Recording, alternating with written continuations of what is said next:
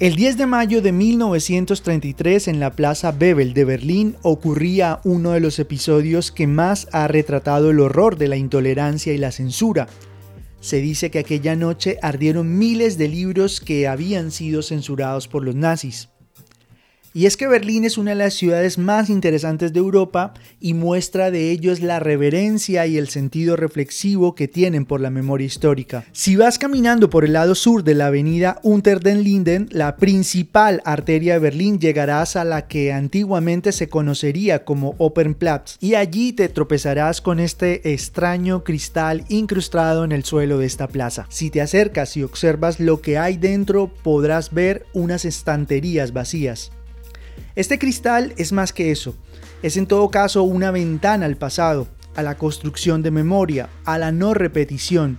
Es una librería vacía en la que cabrían los cerca de 20.000 libros que se quemaron esa noche.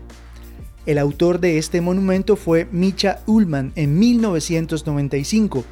Entre aquellos libros que ardieron esa noche se encontraban los escritos por Karl Marx, Sigmund Freud o Albert Einstein. Afortunadamente este episodio no borró de la memoria la importancia de estos autores y dicho acto quedó condenado a ser reflexionado como algo que nos debería alertar qué puede pasar cuando ocurren estas cosas. Muy apropiada es la frase escrita por Heinrich Heine en el año 1817, más de 100 años atrás que ocurriese todo esto. Eso solo fue un preludio. Ahí donde se queman libros, se terminan quemando también personas.